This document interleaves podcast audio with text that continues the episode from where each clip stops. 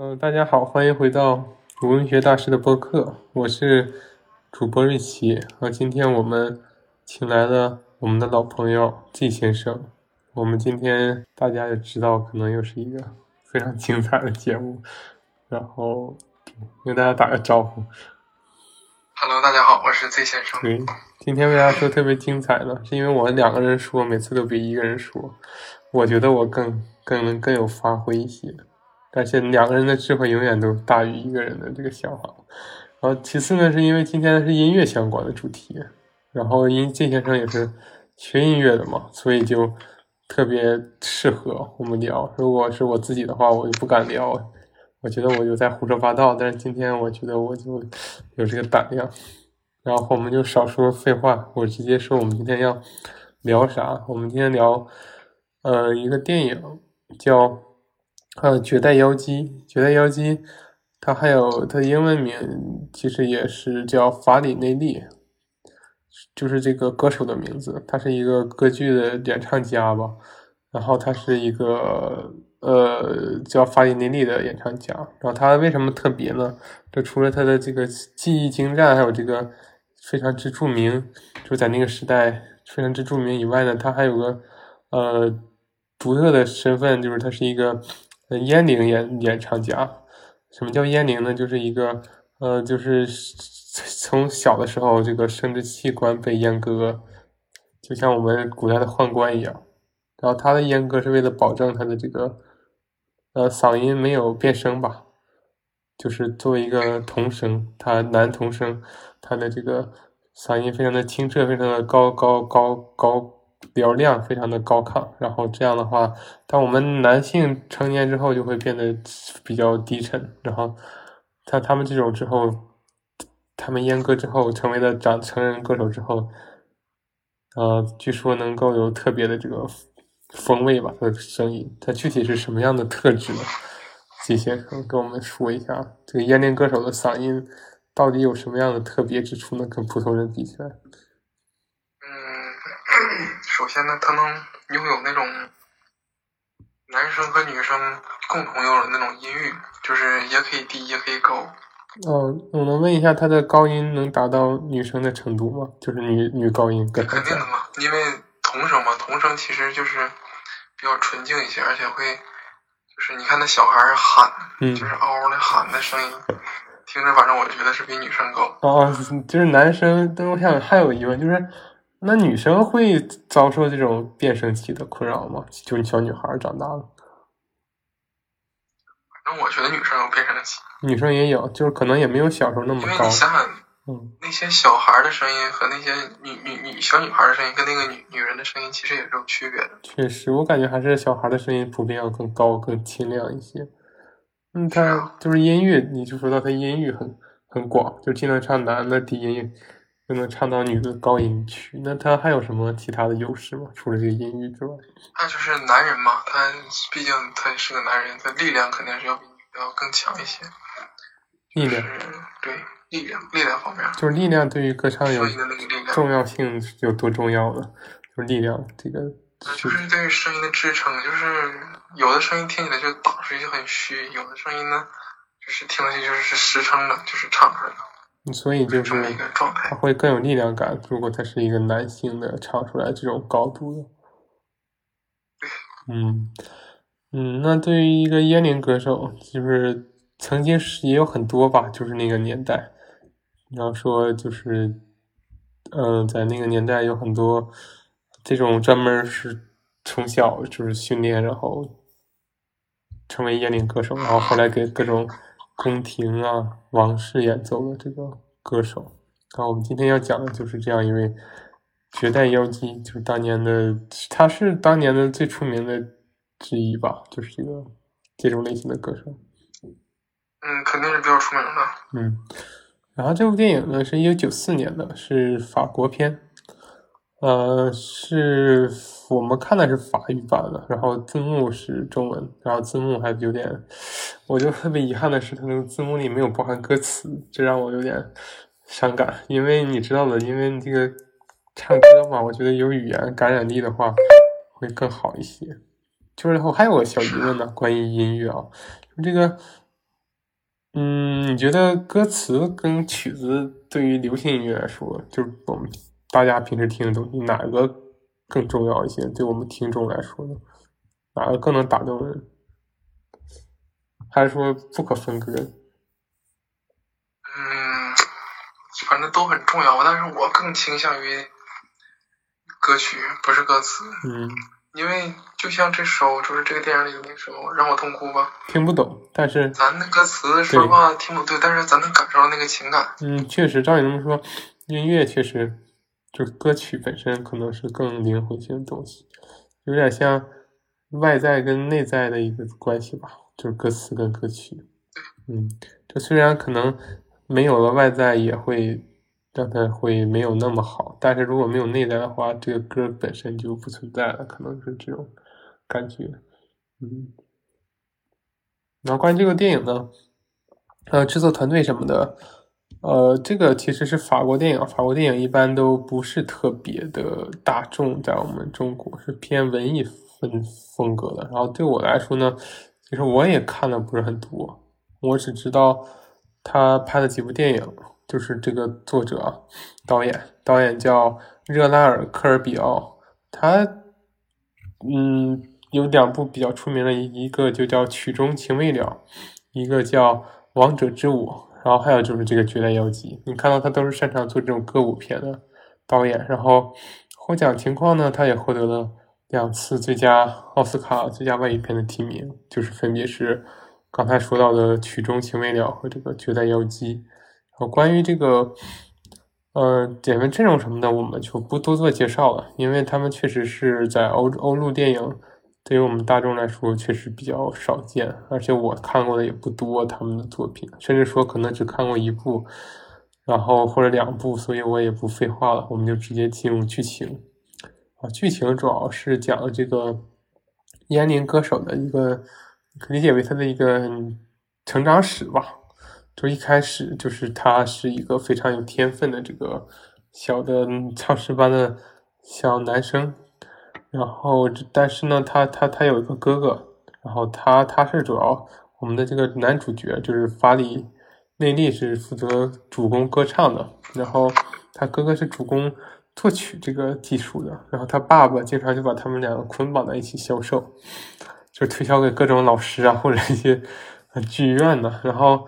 然后，但是呢，小的时候，这个法里尼尼有个心理阴影，就是他看到了，他，一个跟他关系很好的朋友，他就是被阉割了，因为要成为这个唱诗班，就成为这个燕龄歌手，然后他的朋友就自杀了，给他留下了很深的这个心理的一个负担，然后他就是以后就是有段时间就不敢唱歌，然后就嗯。就害怕，就是因为自己越唱越好，可能就会真的被选拔成这个烟龄歌手。然后，但是呢，时间过了十余年，最后他还是成为了一名烟龄歌手，无法阻挡他的命运的选择。然后，他跟他的歌组建了非常厉害的这个组合，就是他哥负责谱曲，他负责歌唱。然后，他这个迷人的歌声呢，还有他这个英俊的面庞呢，就是可以说是。让他这个事业非常一帆风顺，然后就是也同时赢得了无数这个女人的这个爱慕之情吧。就不管是村里的这个少女啊，还是这宫廷里的贵妇啊，都被他所倾倒。但是呢，大家知道他他是一个烟龄歌手，就是他没有生育能力嘛。然后所以说他其实经常跟他的哥哥一起，呃，就是呃 进行一些这种。男女之事，然后这就是他们两个兄弟之间的这种关系，就是他们两个好像就是连体婴儿的感觉，某种程度上就是在音乐道路上是这样连在一起的，在这个感情生活上，或者在这种这种事情上，他们俩也是不很难分开，就好像他俩分享着一个身体的那种感觉吧，啊，所以说他们两个好像就是无法分开对方，无法割舍掉对方。嗯，然后，但是呢，呃，呃，随着这个，呃，我们的男主啊，就是弟弟法里林利的这个歌唱生涯不断的呃走高，不断的呃变得更加的优秀，因为他的天赋是非常之，呃非常之厉害的，可以说是顶级天赋。然后逐渐他们兄弟二人之间就爆发一些矛盾，嗯，然后在这个过程中呢，然后他们还呃遇到了一位跟他们有一点矛盾的一个，那个是作曲家是吗？就那位中年男人，嗯，是的，他是亨德尔。亨德尔跟他们的矛盾，我有点没看看懂。这段让季先生给讲讲，他到底是个什么矛盾呗？就是亨德尔是不欣赏他的歌曲，就还是说怎么不嫉妒他的才华？嗯，亨德尔非常欣赏就是弟弟的才，唱歌那个叫法里梅利的人，对。但是呢，他觉得他就是唱歌，就是他所唱的歌曲呢，都怎么说呢？太突出一个东西，就是他的嗓嗓子，因为他的嗓子特别的棒嘛。嗯。然后呢，他就要在在歌曲里炫技。嗯，其实歌曲有时候表达的是并不需要炫技的，就是因为越炫技呢，就会，嗯，这个就是华而不实。有点理解，就有的时候看那个，我看那个《我是歌手》嘛，有些歌我还挺喜欢，但是有的人就有的歌手就是过于用高音轰炸，然后就视觉就听觉疲劳，有的时候挺多的，嗯。是的，然后亨德尔就觉得他这样呢，就会就是在糟蹋自己，然后呢，他就会嘲笑他的哥哥和弟弟。啊，所以说，就是意思就是你们只会就是就是这样去炫技，不懂真正的加各种各样的装饰音什么的。嗯，对，没有真正的就是就是就是 get 就是 get 到音乐到底是怎么回事儿，而是只是一味的想炫技。那之后。亨德尔就是没有去跟他们合作，是吗？呃，亨德尔其实他的弟弟呢，就是那个法里梅利，他也特别欣赏亨德尔的作品。嗯。然后电影里不有一段吗？就是就是他们总是会偷亨德尔的作品去另一个地方演出。嗯。对。嗯，所以说。然后后来，你说，你说，没有你说，这段你了解。嗯，后来亨德尔也发现了，然后呢，就是拿着这些东西，就是就是想去他们住的地方去搜嘛，结果就搜了他哥哥在阁楼上，就是去给他弟弟写曲子。嗯。然后他哥哥就那时候认为是亨德尔抢走了他的弟弟。嗯。对，然后亨德尔就是就是跟他说嘛，说就是如果说我们就是。跟跟你弟弟去辅就是合作的话，慢慢的都会被他就当成他的附庸品，因为你弟弟的嗓子实在是太强了。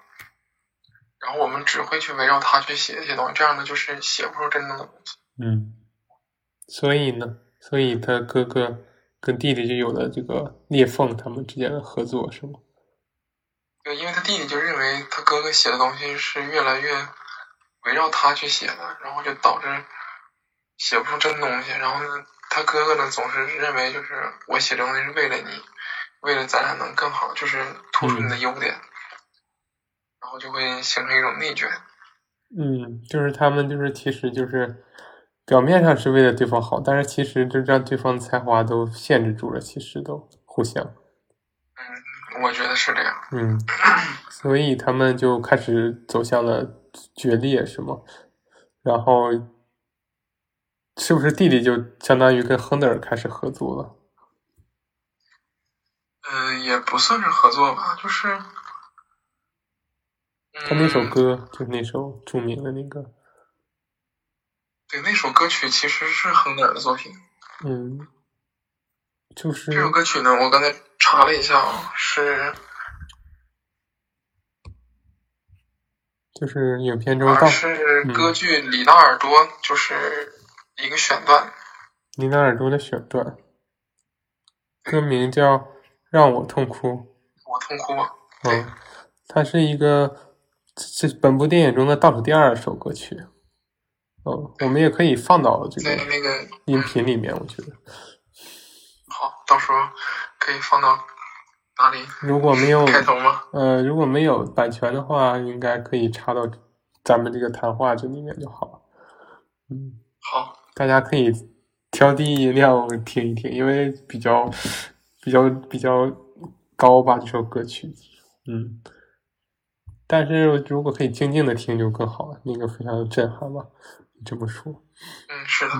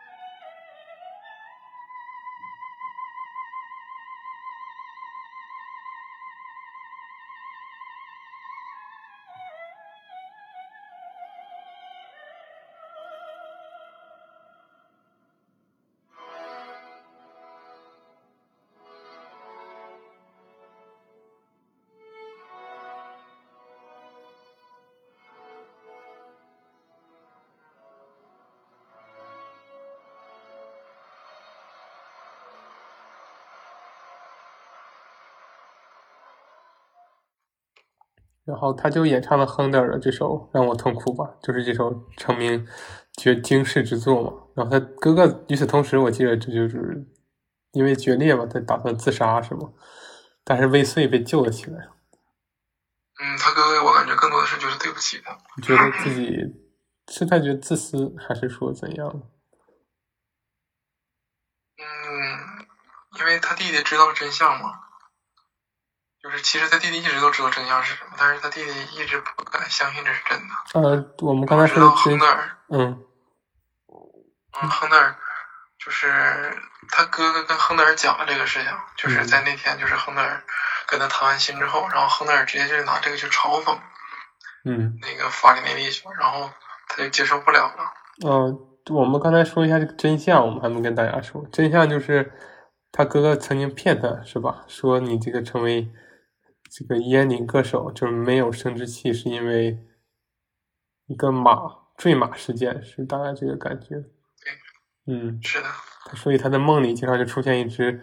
白色的马就有点像他的心理阴影，每当他焦虑或者是特别身体特别差的时候，就会陷入这种噩梦之中。是的，但实际上真相是他哥哥主动带他去这个阉割的，为了这个他俩的发展。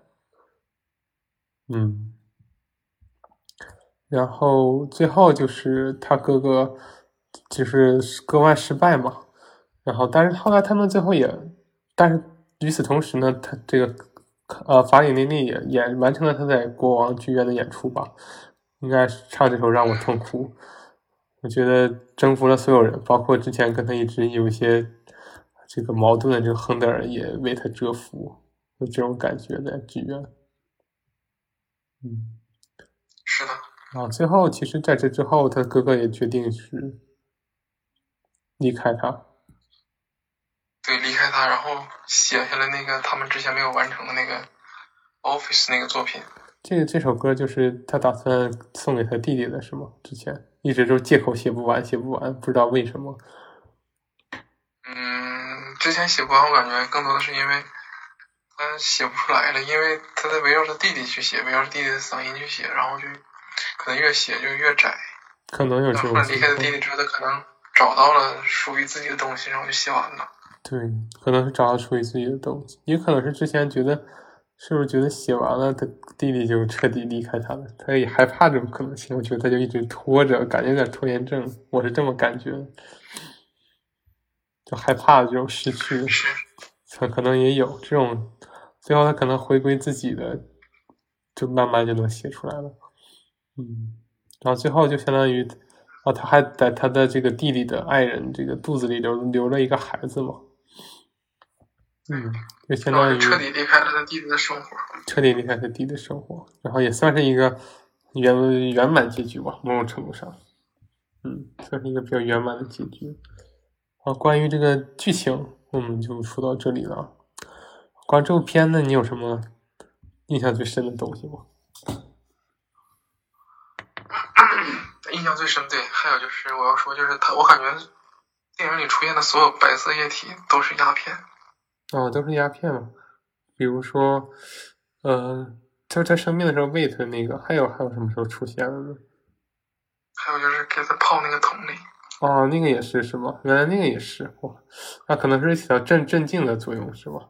当时有可能，但是我不确定是牛奶还是鸦片，但我感觉应该是鸦片。有可能吧？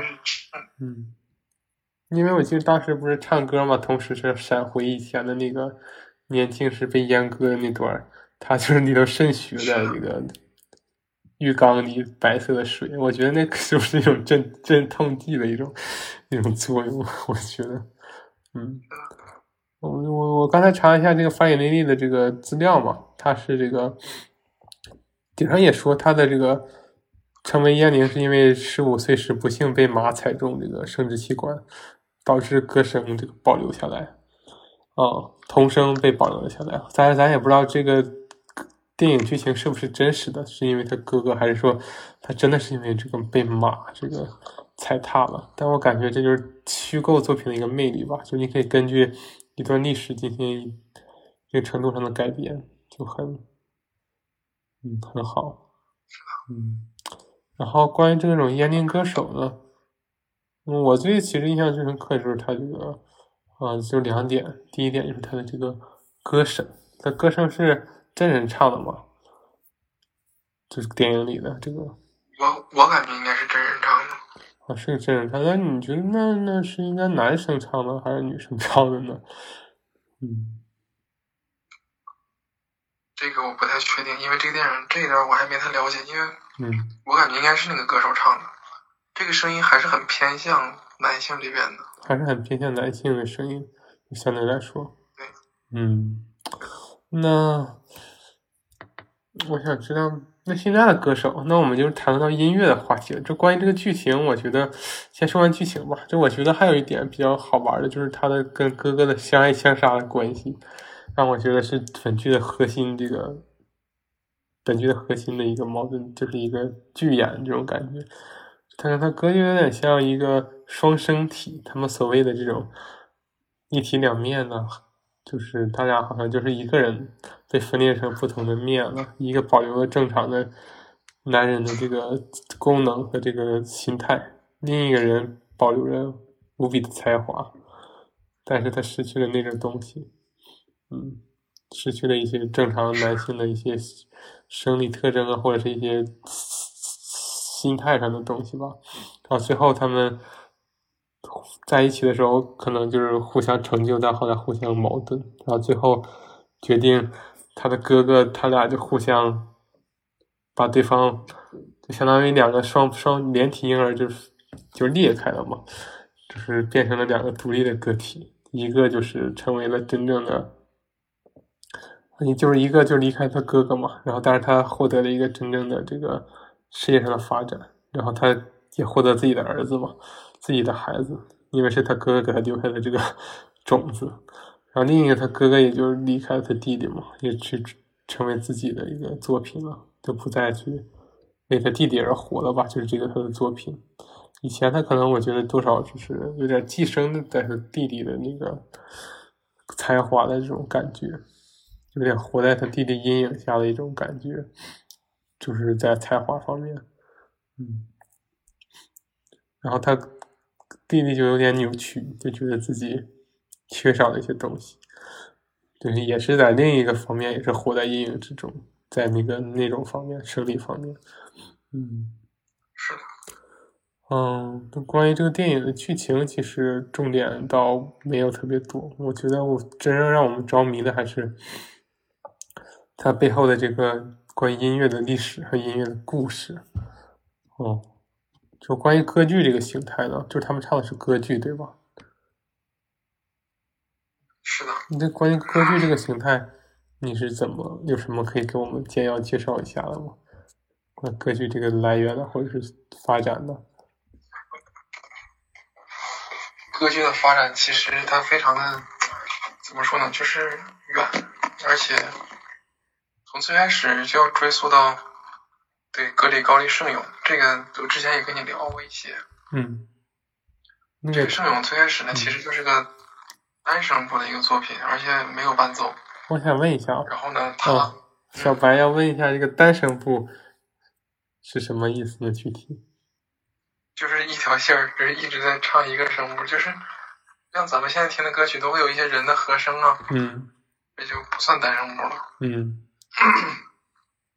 然后包括我们现在听的很多歌曲，它都是有一些伴奏的，嗯，按的一些就是就是就是，比如说提琴啦什么的，就是会加一些或者是吉他 solo 什么的，嗯，会加一些不一样的那种就是声部，然后让这歌听着更丰满。而那个时候没有这么多东西，然后所以说就是单声部嘛，嗯。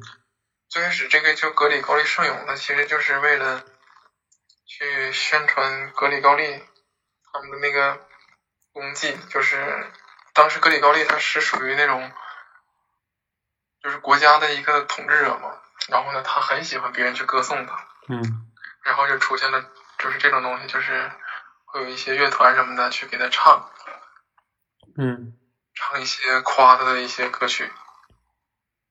这属于我感觉是属于就是，就是音乐就是那时候表达的最初形式，然后慢慢的呢就是变成了有有其他声部的那种的，就像是保罗克时期的一些音乐。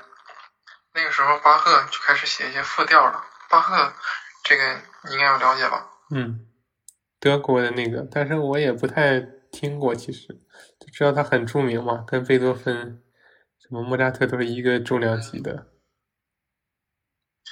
啊，巴赫其实我感觉是另一个山头上的重量级，他是复调。嗯。音乐怎么说呢？他算是顶峰人物了。啊，他是顶峰人物。没有人比他更强。复调音乐。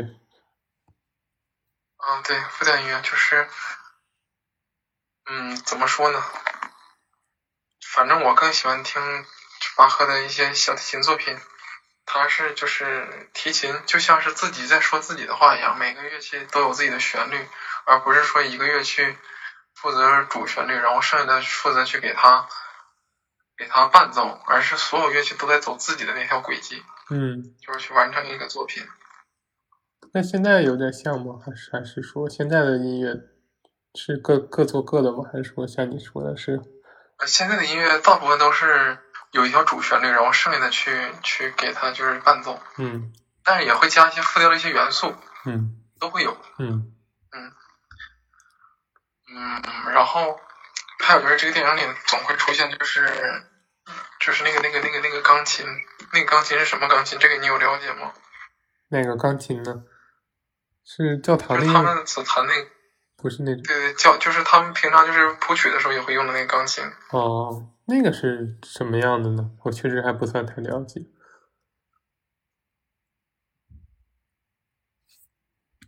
谱曲的钢琴。这个是钢片琴吗？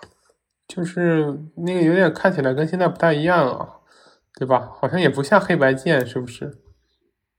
是黑白键，是黑白键，但是它的声音就是有点像那种管风琴的声音。嗯，是有点，就是确实跟现在的不太一样。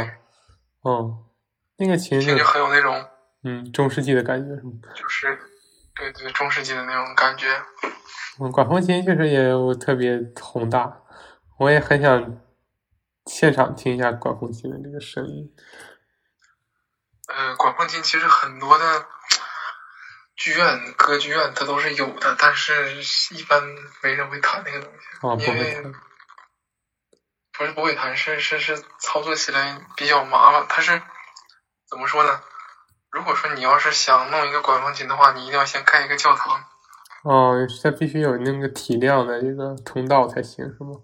对呀，它有那个哨管，然后包括那些。嗯旋钮什么的，就是能拉出来，然后去变换不同的音色。确实，管风琴我倒是见过一些，但是我好像没有听过他唱，就是他他弹奏的声音，基本上都是。而且现在一会儿搜一搜。嗯，我我我我就是说我当时去教堂，他们其实现在有一些比如现代的乐器，我感觉教堂里面我当时去的，然后就好像也有一些像键盘呢。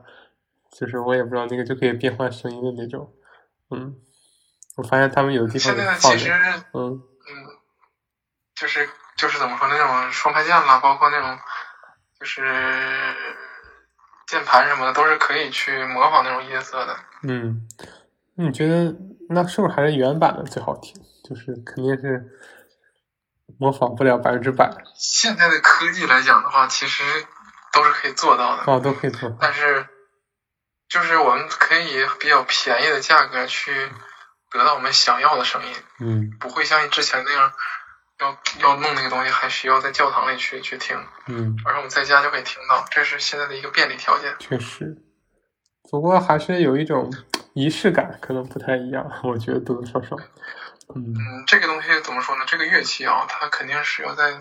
那种环境下才能发挥，就是那种生长的环境下才能体会到最最最最美的感觉吧。对，你说家的话还是差点意思。有道理，就好像你听那个现场演奏，肯定还是跟那什么从电视上看还是差了很多，对吧？是啊，就是我们一直在研究音箱什么的，就是都是说 HiFi HiFi 高保真。高保真，他再怎么，他不是也不是真的，他只是，嗯嗯，对呀，嗯也是啊，不过也是没办法，因为不是每个人都有条件去现场，还是有这个科技价值还是挺重要的，要不然咱在家里也不能听这种音乐剧和歌剧哈。如果不去现场的话，嗯，是的。就是关于这个歌剧呢，呃，你还有什么想补充的吗？歌剧的这个发展？嗯，暂时我感觉也就这些。哦，那歌剧我们可以，嗯，你说，我没啥，我就是你先说完。我就是想问点问题。我没啥了，你哦，你先说。歌剧这个事儿，歌剧它是。嗯，我不太知道，因为我听过的歌剧就是电视网上都是用意大利语啊唱的，它是有严格的限制吗？还是说所有语言都可以唱歌剧的？应该都可以吧？都可以，应该。但是意大利语的话，可能就是是意大利语，就是怎么说呢？这种传统最开始从那边发展过来的。嗯，对，可能是教堂，是罗马教堂之类的，然后教会，然后发展过来的。哦，那关于就像我们中国的那些，就是剧，各种各样的剧，嗯，京剧啊，就是嗯，黄梅戏。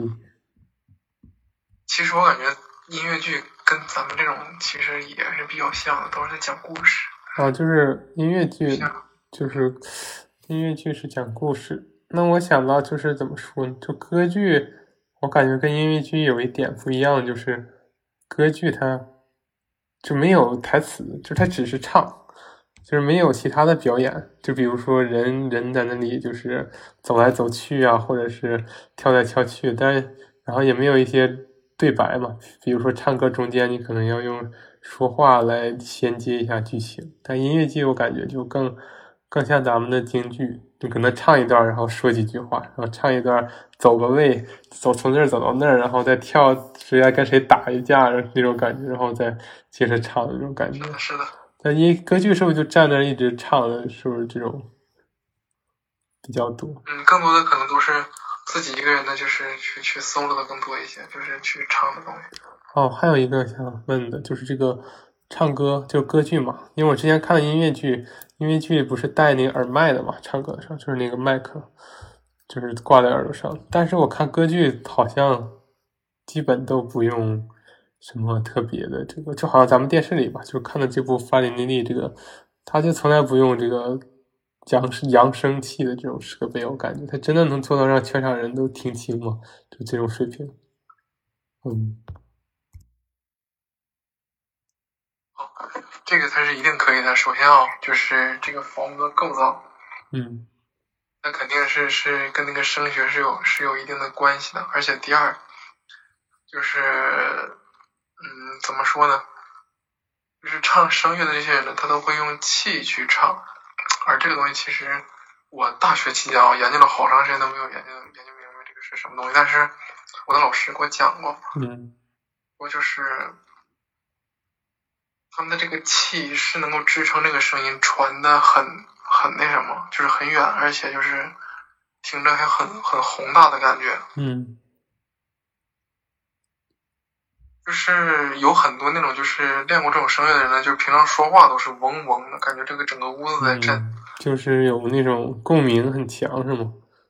对对，共鸣就很强，而且包括你可以看这个剧的时候，能感觉到他那个声音，感觉像从头腔冲出来一样的感觉。有那种感觉，是因为那种特别高的声音都得从头腔共鸣，是吗？嗯，可以说吧。然后呢？它底下的气，就是包括就是丹田的气，也会有一个非常强大的支撑。嗯，就是对，就是练习这个东西是需要需要这种东西的。然后那个，我老师以前给我讲过一个事儿，这个我不太敢确定啊，就是他们说为什么就是有一些就是唱这种东西的人，他要把着那个钢琴。嗯，他说这个就是他们如果不把的话，真的会被自己的气给弹开。哦，使劲儿，支撑不稳的时候，就劲儿使的很大，是吗？他的那个丹田或者是哪里？是啊，就是当时他们说这个东西要是唱的越越往上，而且就是越高的时候，他的劲儿是越往下使的。嗯，就像是一个弹力球一样，就是往地上摔的越狠，它弹起来的越高。嗯，原来是这个样子。所以说这个东西还是可以做到，就是这个技术到位了，它就能做到。这个传播能力是不需要这个麦克的帮助。嗯，是的。那你说现在歌手啊，那现在是这个样子，就很好奇。嗯，唱唱唱这些的真的都可以不用的，真的挺厉害。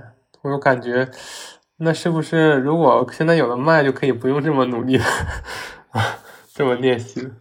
呃，东西就不一样了。就像之前说的一样，音箱它所那啥的都是高保真，但它不是真正的东西。嗯。一旦人声跟那个东西混在一起的话，对的，对的。嗯，可能并不是很那什么。可能还是有失真情况通过麦克传出去的。如果你真的那样的，嗯。呃，是啊，就像就像咱们的很多流行音乐，它是。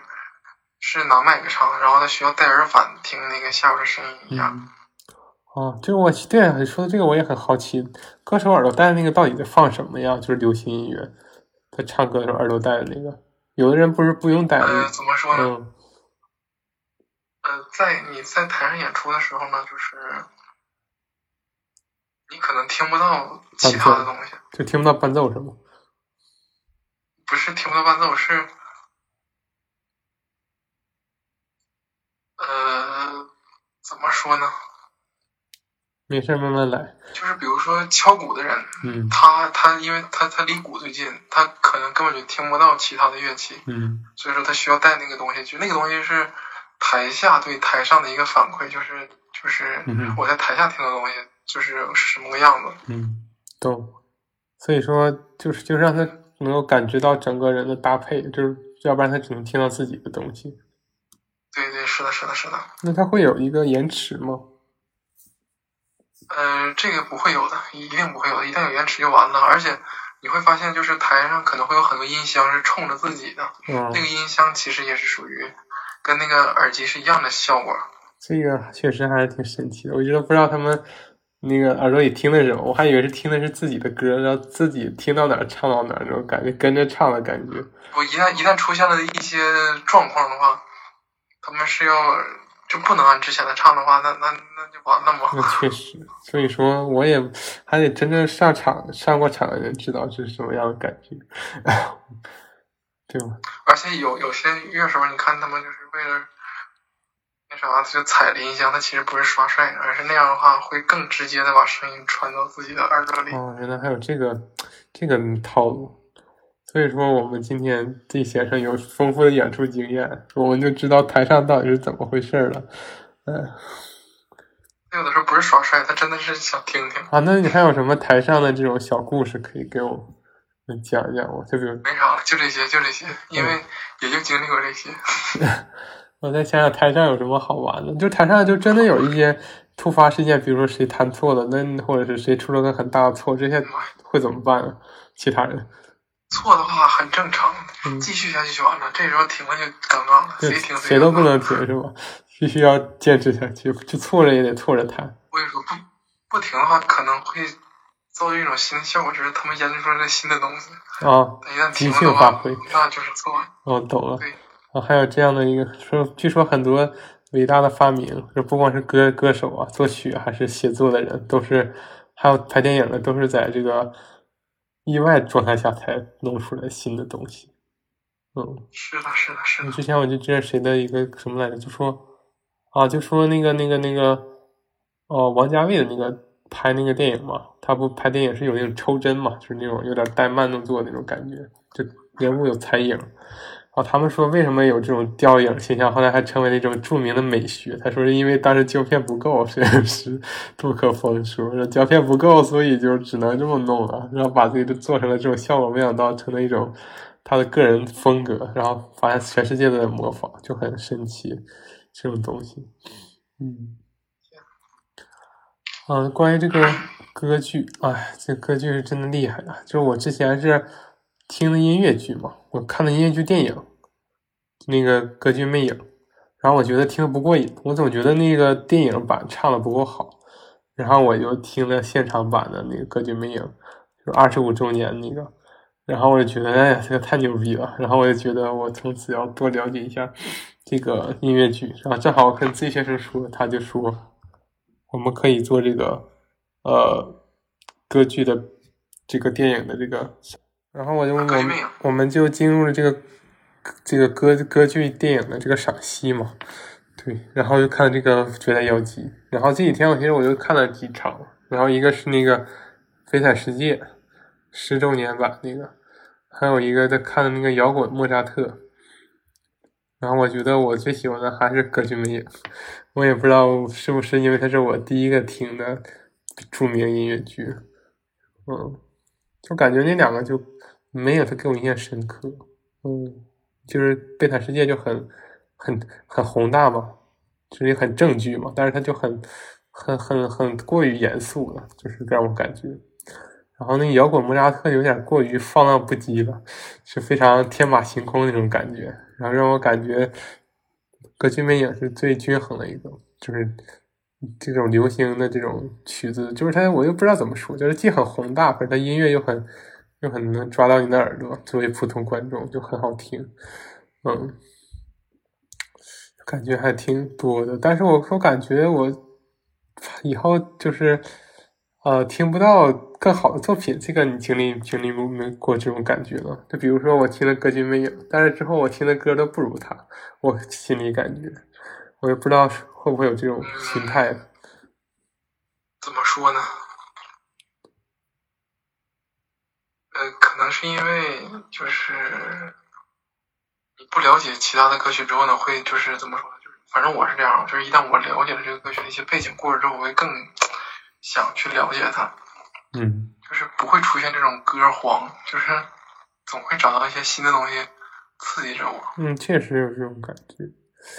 嗯，可能是因为我对那两个剧还不够了解，就是对《变态世界》和那个莫扎特，但是可能是因为我对莫扎特的曲子还是。或者说生平啊，也不是特别的熟悉。莫扎特其实有一个关于他自传的一个电影，就叫《莫扎特传》，这个我们回头也可以看一看。也可以哈，我们可以去看一下。但我觉得我们可以综合聊一下，如果想的话，因为我在还想就是再了解一下，因为莫扎特还有个德国版本的音乐剧，就除了刚才我说那个是法国版的摇滚版的莫扎特的音乐剧，然后还有个德国版的。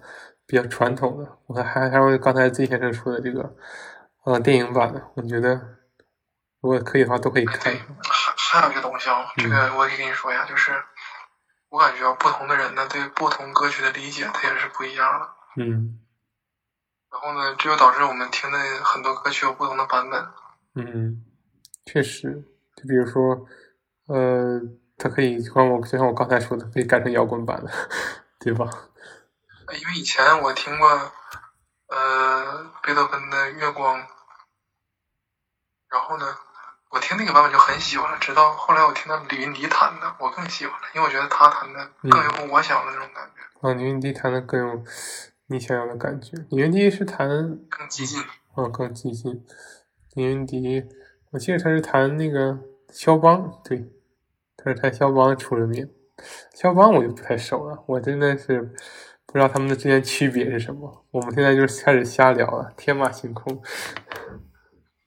好，其实每个这种作曲家的风格它是不太一样的，就是有的时候一听就知道这是谁的作品。嗯，就是那个东西一听就是他的。嗯，确实有这种感觉，就感觉贝多芬，就感觉我就感觉好像我稍微能听出一点他的感觉，他的《欢乐颂》啊，还有什么的。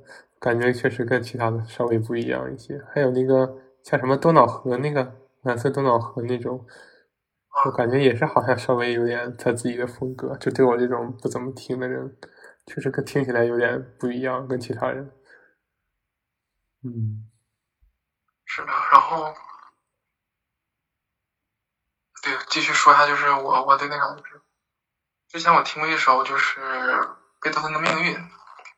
嗯。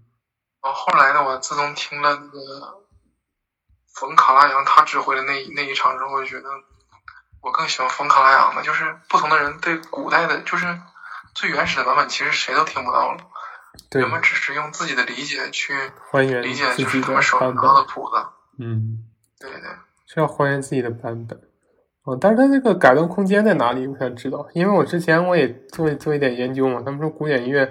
其实还是挺严格的，它那个谱子，它不像爵士说可以有很大的空间，甚至你可以自由挥洒。但是古典音乐好像说条条框框还挺多的，在演奏的时候。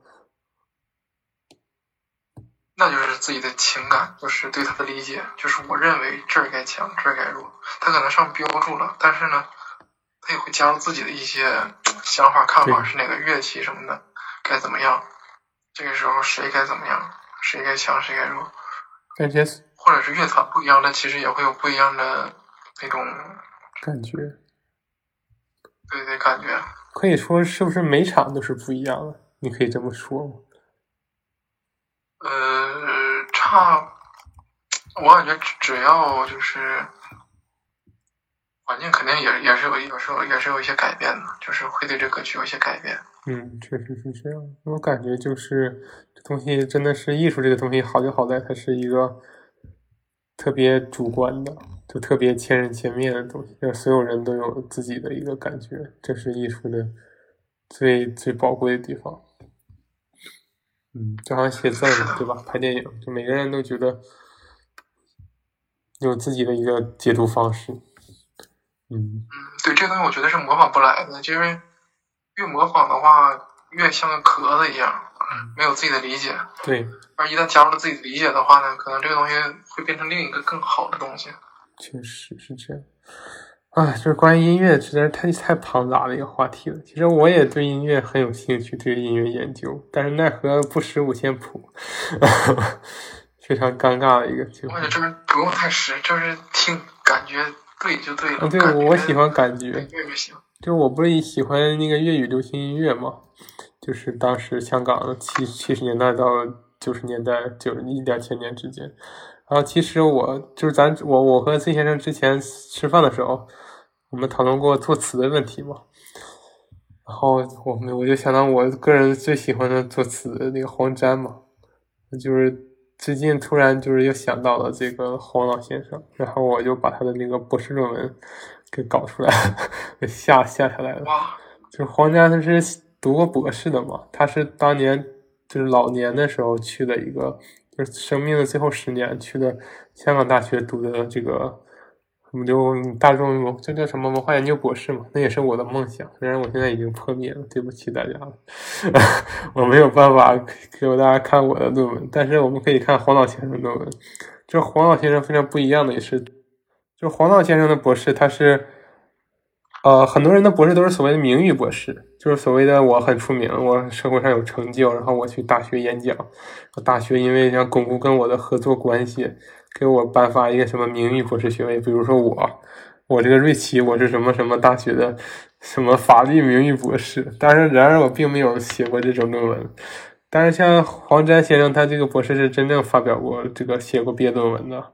然后，他的写的音乐论文就是那个粤语流行音乐研究嘛，一九四九到一九九七。然后。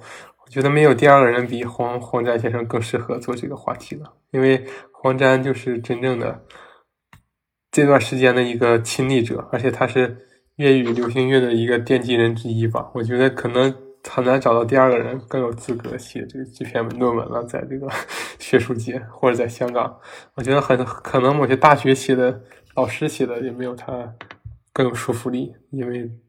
对黄沾自己，他不需要调查研究，我觉得某些东西，因为他就是那个，他就是那个来源呢，我就是那个被调查的人，然后我自己写我自己，难道我就还不够权威吗？就是这种感觉，嗯，就感觉，我就 觉得其实音乐研究起来还是非常大的一个话题。就是我还有一个很感兴趣的一个，呃，音乐家吧，不知道季先生了不了解？嗯，他的名字叫雅尼。不知道你知不知看听没听过他的歌，叫雅尼。这个我还真不太了解。他是你，可以说一说。嗯，我就是因为我也对他什么都不懂，但是我是被他一首歌震撼了嘛。当年，他这首歌叫《夜莺》，不知道你听没听过？哦，那你肯定是懂。听过。你这个音乐科班肯定是了知道他的名字。就他是什么样的人呢？他们说是一种叫什么新时代的一种感觉吧，就很。很电子，但我又感觉这种音乐风格叫啥，我就不太了解。不知道季先生懂不懂这个他的这个风格。这个我没太听过，但是我之前听过他的故事。夜莺的故事是吧？对。嗯，那给我们讲讲。是。是一个。他是不是就是一个？嗯。国外的人，然后再再去写了一个中国的歌曲。对对，是跟中国有关。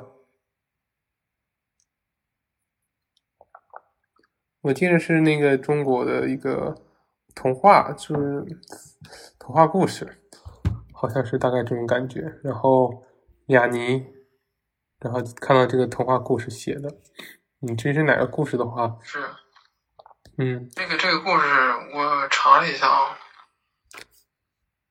它是安徒生童话，就是一只夜莺，就是让中国皇帝落泪的故事。然后当时这个雅尼呢，他呢是想找一个乐器，就很像这种夜夜莺的声音嘛。对。然后就发现就是西方就是没有乐器能做到，然后呢就发现中国的竹笛，嗯，跟夜莺的声音几乎是没有差别的。确实，我因为我就是看他那个演唱会嘛，就是那个演奏会，他就是有一个笛子在模仿夜莺的婉转的歌声。是的。嗯，就感觉这场音乐会让我印象特别深刻，因为我也很想了解他的音乐风格。他还有一首歌叫什么《与兰花同行》，那首歌感觉也很出名，然后就被变成了很多经典那个呃经典旅游节目的这个配乐，就是也很很舒缓的一个歌曲。嗯，反正我就觉得音乐这是这个东西博大精深的，太深了。它其实可以把它想成一种语言，对，一种语言，但这个语言好像其实嗯更抽象，跟咱们的文字比起来，抽象我觉得是因为咱们小时候不了解，小时候咱们其实说实在的，语言就很抽象，语言确实，无论是什么语言，它都很抽象，只是我们需要从小学它，因为作为一种生存技能。嗯，对，可以很白，也可以很晦涩难懂。就像有的书，我们看完之后什么都需要去思考；而有的书，我们看完之后直接就知道怎么回事。所以就是这样，嗯，啊，就关于这个文字啊，关于这个音乐啊，这个东西，我觉得是永远都探讨不完的话题，就感觉一种无边无尽的，嗯。但是我们会发现，探索是有一个这个过程是快乐的，就好像。你每发现多一点，就有一种更发现新大陆的感觉，就有一种这种感觉，不会枯竭嘛？因为它就像一个永远无穷无尽的东西。嗯，我觉得这点特别好，这点就是现实世界不具备的，就是我们的物质世界是有限的嘛，就是资源或者是空间，永远都是有一个尺寸的。就当然了，我们不知道宇宙有多大，但是我们知道地球有多大嘛。但是我们其实也不知道艺术有多大，或者说我们的音乐极限能到哪里？我觉得其实跟银河是一样的，我们都不知道它的尽头是在哪里，就很神奇。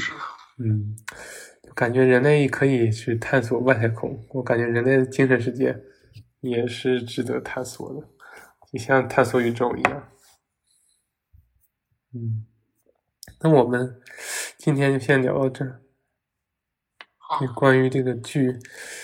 下一个剧我们还没有确定呢，嗯，但是我们对音乐的了解还是肯定会持续下去的，因为这些人都是做音乐工作的，所以我们肯定会聊到音乐。我聊着聊着，我们平常就想出来，哎，我们应该聊这个，嗯，但是我们下期可以还是大明王朝吧，我觉得。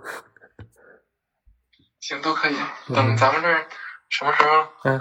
能够解封，咱见面再慢慢聊这个。嗯，对，我们还透露一下我们的信息。我们这又我们这遇到了疫情，就是我们上一期还在一起录音来着，但是这一期呢，我们又只能在网上录音。虽然我们之间的距离并不遥远，但是我们只能在网上见面。希望我们下次节目呢，嗯，在线下录音吧。嗯，然后也让我们的疫情早点结束。嗯，然后今天的节目就到这里了，然后请期待我们下一期，大家再见。好，再见。